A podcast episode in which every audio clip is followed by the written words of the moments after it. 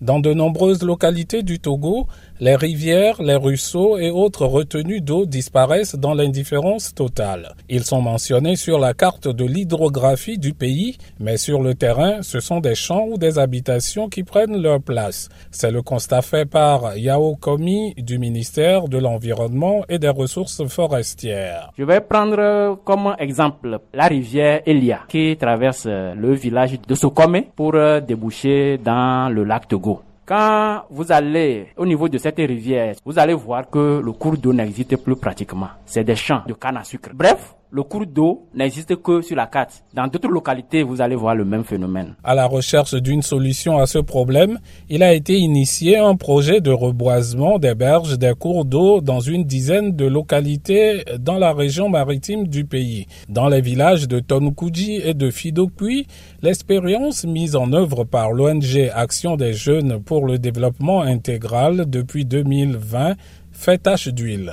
Sylvain Akati, le coordonnateur de AGD. Nous avons mis en terre des kayas, des milina et il a Gigantea. Aujourd'hui, il y a l'eau dans la rivière et les espèces aquatiques sont revenues. Les oiseaux migrateurs qui n'étaient pas là sont revenus. Vous avez vu des tortues, les reptiles qui commencent par s'installer. Donc nous, nous sommes très fiers tout simplement. 45 000 plants ont été mis en terre le long des berges de la rivière Zio qui traverse ces villages. Et si Azugo a participé au reboisement et apprécie les bienfaits de ce projet. Le travail réalisé par l'ONG Agedi et Waka est extraordinaire. Nous avons participé au reboisement des berges de la rivière et depuis elle ne tarit plus. Nous avons de l'eau en permanence. Cela nous aide à faire nos travaux de maraîchage et de subvenir aux besoins de nos familles.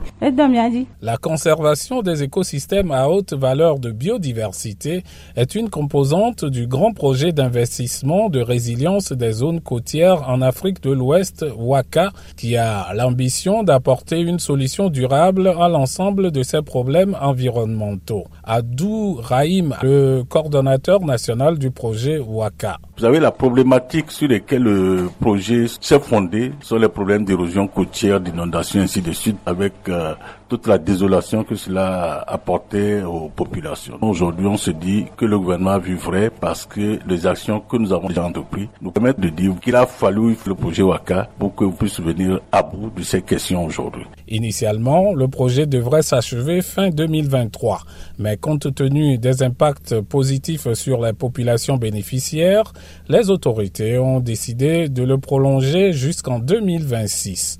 Kosiwusu Lomé, VOA Afrique.